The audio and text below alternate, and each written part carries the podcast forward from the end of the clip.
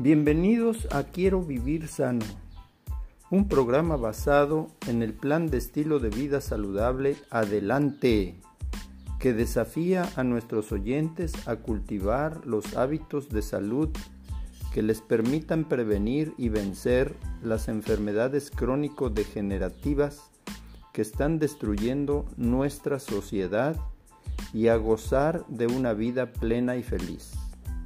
Disfruten esta fascinante aventura y si gustan, escúchenlo y compártanlo por Spotify.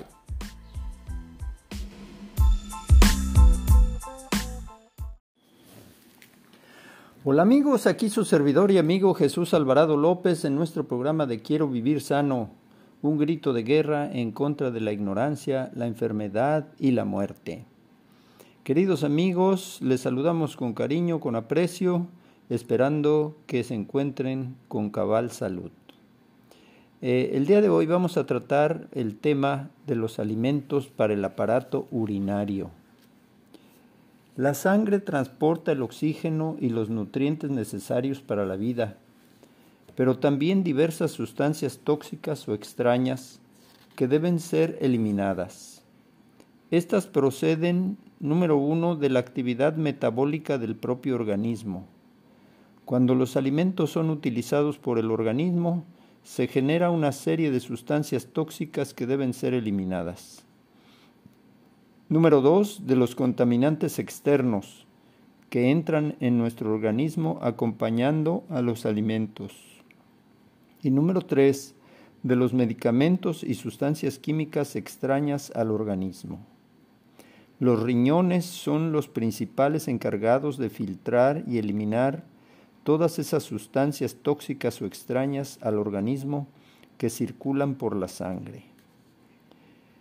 Los mejores amigos de los riñones son las frutas y las hortalizas, especialmente los que se incluyen en esta, en esta plática que estamos teniendo, son los alimentos que más favorecen la función depuradora de los riñones junto con el agua, constituyen los mejores amigos de los riñones. El exceso de proteínas, sobre todo si son de origen animal, genera numerosas sustancias de desecho que deben ser eliminadas sobrecargando la función de los riñones. Una alimentación a base de vegetales también es la más adecuada para prevenir la formación de cálculos o piedras en los riñones. La única precaución que se debe tener en cuenta es la de evitar ciertos alimentos ricos en ácido oxálico, pero únicamente en el caso de, que exista tendencia a la formación de cálculos de oxalato.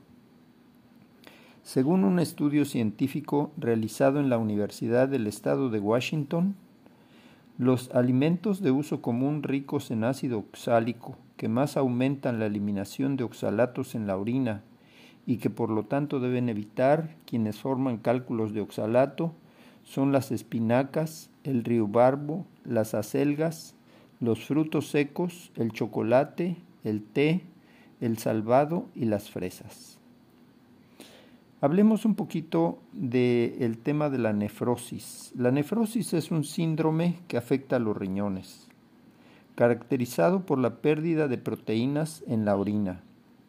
Ello se debe a una excesiva permeabilidad de los glomérulos renales en los que se filtra la sangre. La nefrosis suele ser una de las manifestaciones de diversas enfermedades de los riñones. Su tendencia natural es a evolucionar lentamente hacia la insuficiencia renal. Se acompaña de importantes trastornos metabólicos, con aumento de nivel de grasa y de colesterol en la sangre. Alimentación. Una alimentación vegetariana estricta, baja en proteínas y en sodio, se ha mostrado como el medio más eficaz para controlar el progresivo deterioro de los riñones que se produce en la nefrosis. Debemos aumentar frutas, hortalizas, cereales integrales y soya, y debemos reducir para evitar la nefrosis las proteínas animales, los mariscos, las carnes, las grasas totales, el sodio y el colesterol. Otra afección de los riñones es la orina escasa. Todos los alimentos son diuréticos, es decir, todos estos alimentos que estamos hablando son diuréticos, es decir, activan la función de los riñones y aumentan la producción de orina. En realidad, la mayor parte de las frutas y hortalizas lo son en cierto grado, pero estas que mencionamos destacan por ser tener un efecto más notable. El aumento que producen estos alimentos en el volumen de orina resulta especialmente favorable para reducir los edemas, retención de agua en los tejidos, que se producen en caso de enfermedades renales y cardíacas. El efecto diurético de todos los alimentos aquí citados se debe a los elementos fitoquímicos que contienen, especialmente a los flavonoides, componentes no nutritivos de los alimentos dotados de acción curativa.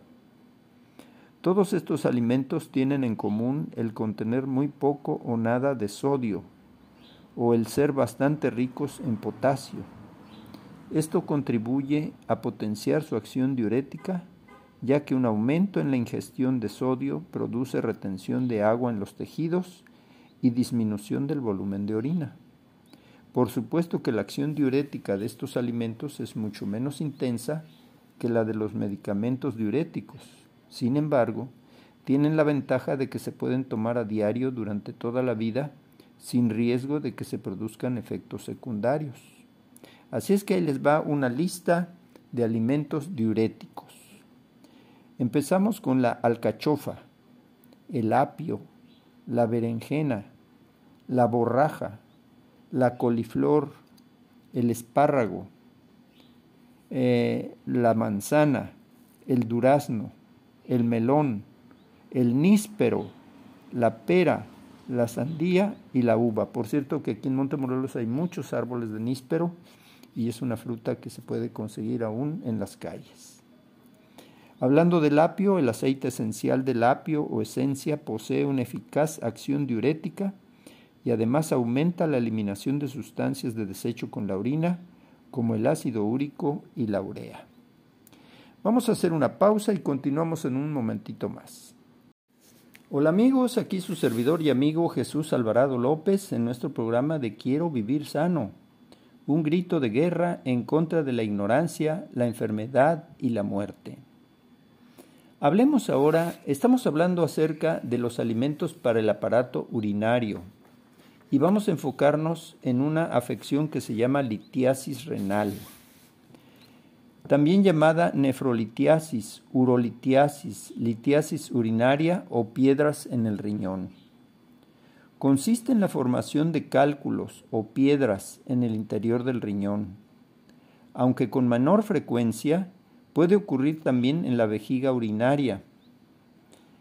¿Qué causa la litiasis renal o las piedras en el riñón? Los cálculos o piedras se forman debido a que las sustancias que normalmente se encuentran disueltas en la orina dejan de estarlo y precipitan dando lugar a un acúmulo sólido. La mayor parte de los cálculos están formados por oxalato de calcio, fosfato amónico magnésico, fosfato cálcico o uratos. Una vez que se elimina un cálculo y que se logra analizar y saber su composición, el especialista puede prescribir una dieta más específica para evitar la formación de nuevos cálculos. La alimentación. Los alimentos que recomendamos y desaconsejamos son de utilidad general en la mayor parte de los casos y pueden contribuir significativamente a reducir el riesgo de que se formen cálculos. Quien ha sufrido un cálculo, un cólico renal debido a un cálculo, normalmente desea hacer todo lo posible para que no se vuelva a producir un episodio tan doloroso. Esto incluye ciertos cambios en la alimentación como los que aquí se indican. En primer lugar, debemos aumentar la ingesta de agua, 8 vasos diarios de agua pura por lo menos. Alimentos diuréticos eh, como los que ya señalamos en el caso de la orina escasa. Debemos aumentar la ingesta de limón, de avellanas, de fibra de alimentos con fibra y de magnesio.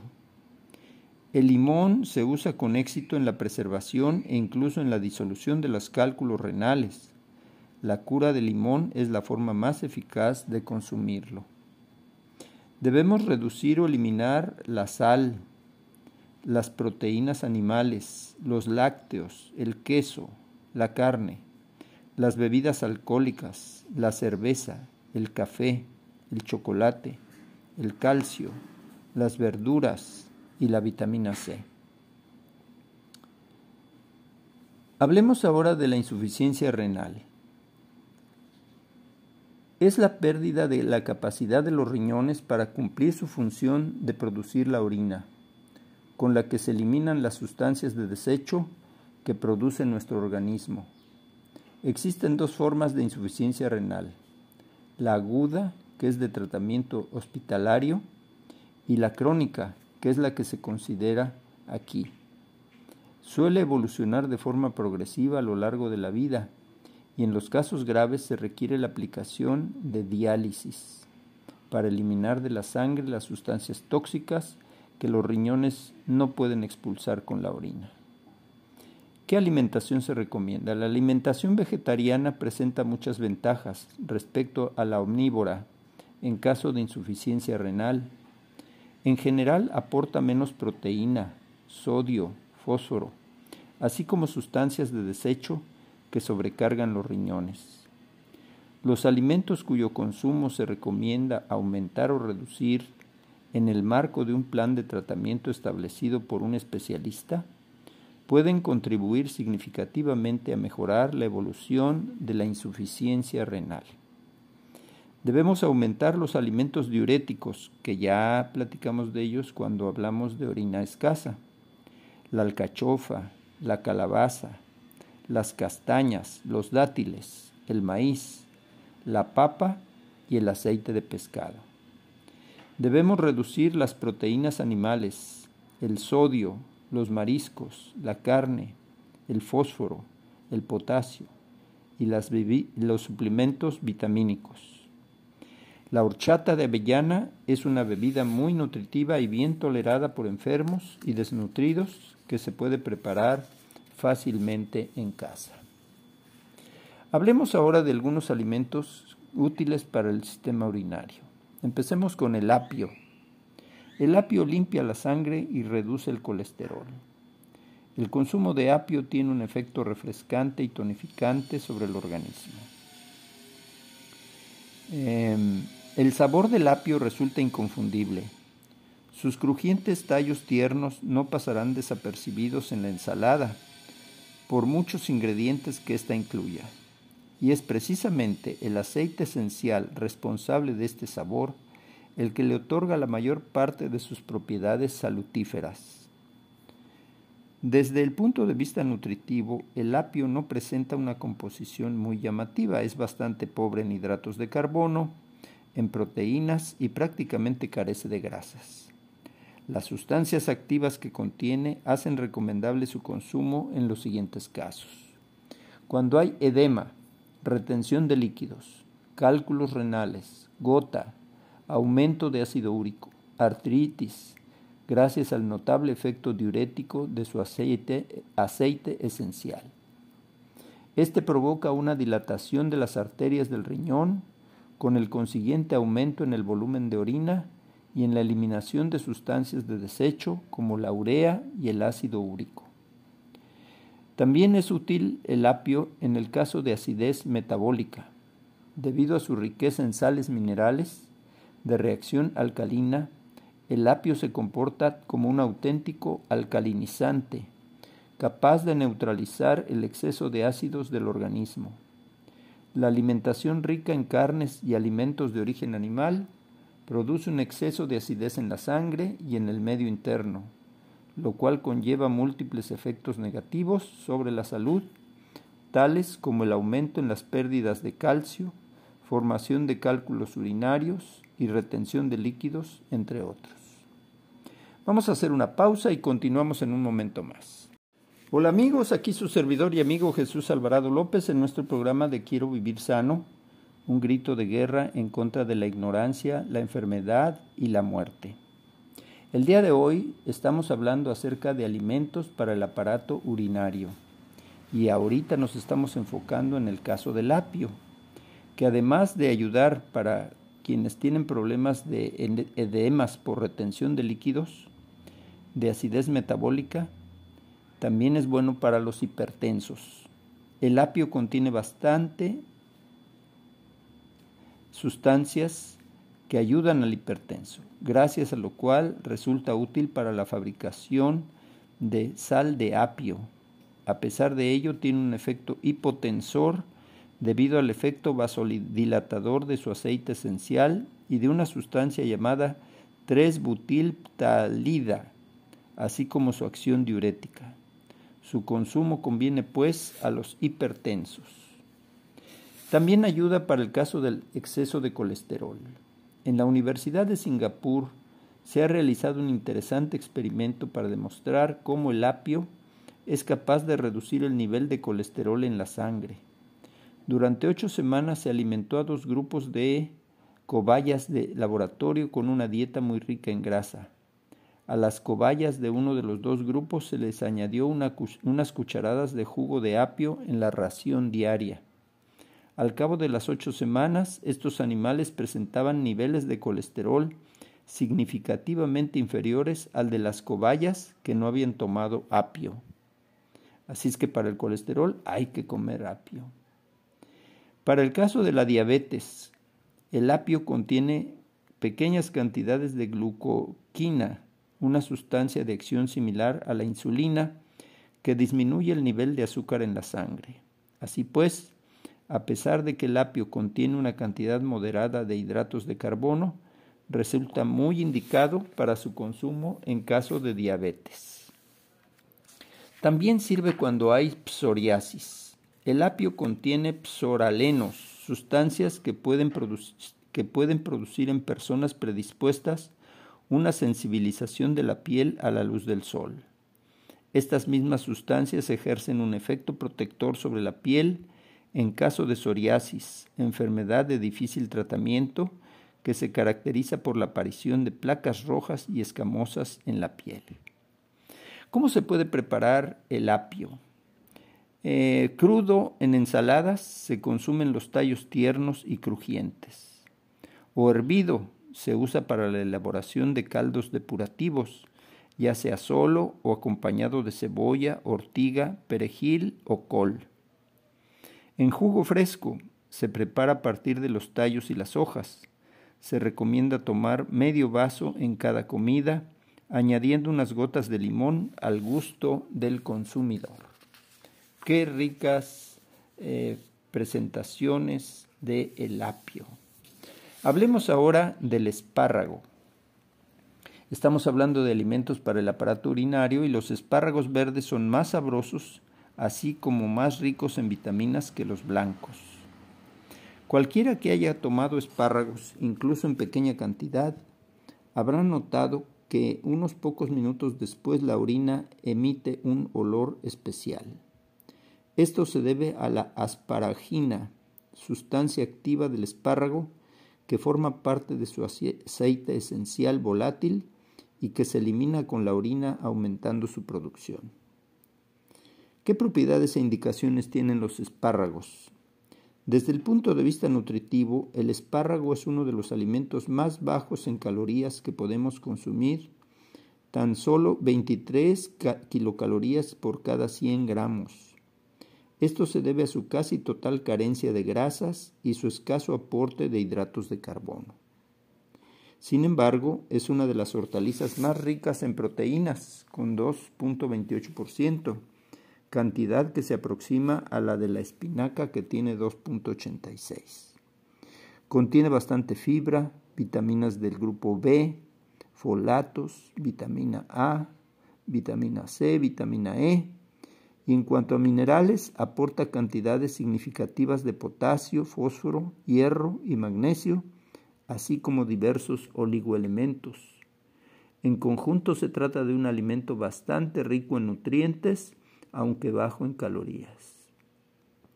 Estas serían sus principales aplicaciones. Afecciones renales. Es un buen diurético que estimula la producción de orina en el riñón.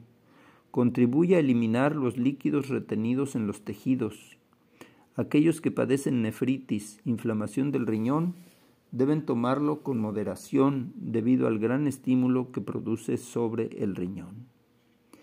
Para el tema de la obesidad, es bueno el, espárrago por su escaso aporte calórico. Para eczemas de la piel por su acción depurativa y desintoxicadora. Y para el estreñimiento por su contenido alto en fibra dietética. Los espárragos aportan pocas calorías y bastante fibra, por lo que contribuyen a producir sensación de saciedad en el estómago aliñados con unas gotas de jugo de limón, resultan ideales en las dietas de adelgazamiento. ¿Cómo se pueden preparar y emplear? Bueno, cocinados normalmente se hierven de 5 a 10 minutos y también se pueden freír o asar.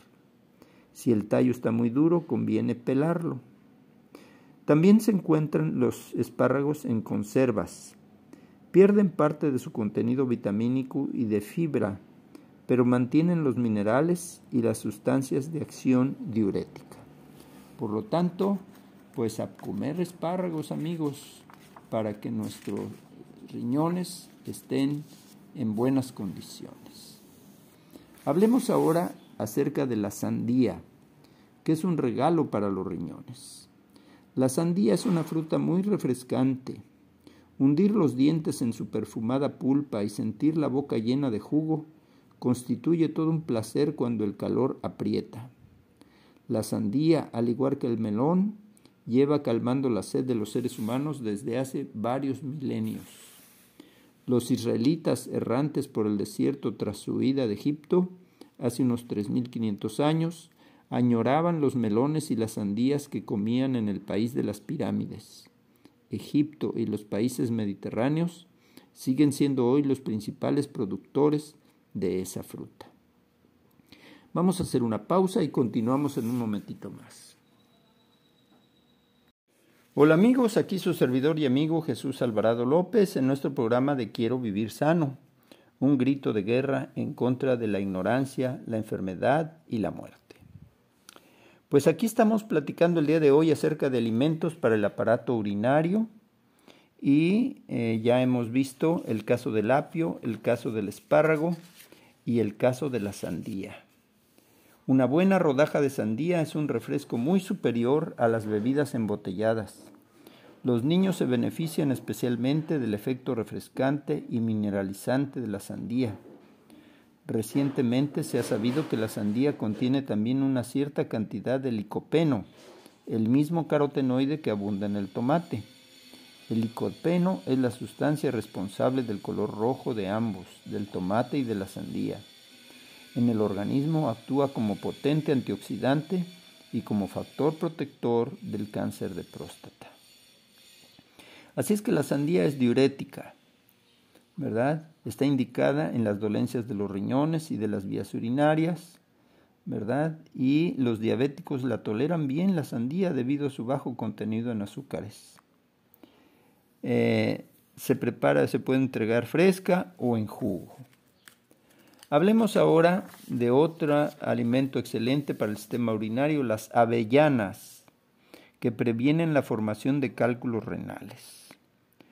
Todos los excursionistas montañeros y ciclistas han llevado alguna vez un puñado de avellanas en el bolsillo, de las que han obtenido abundante energía para su camino. Combinan muy bien con las pasas, con los higos secos y con los dátiles.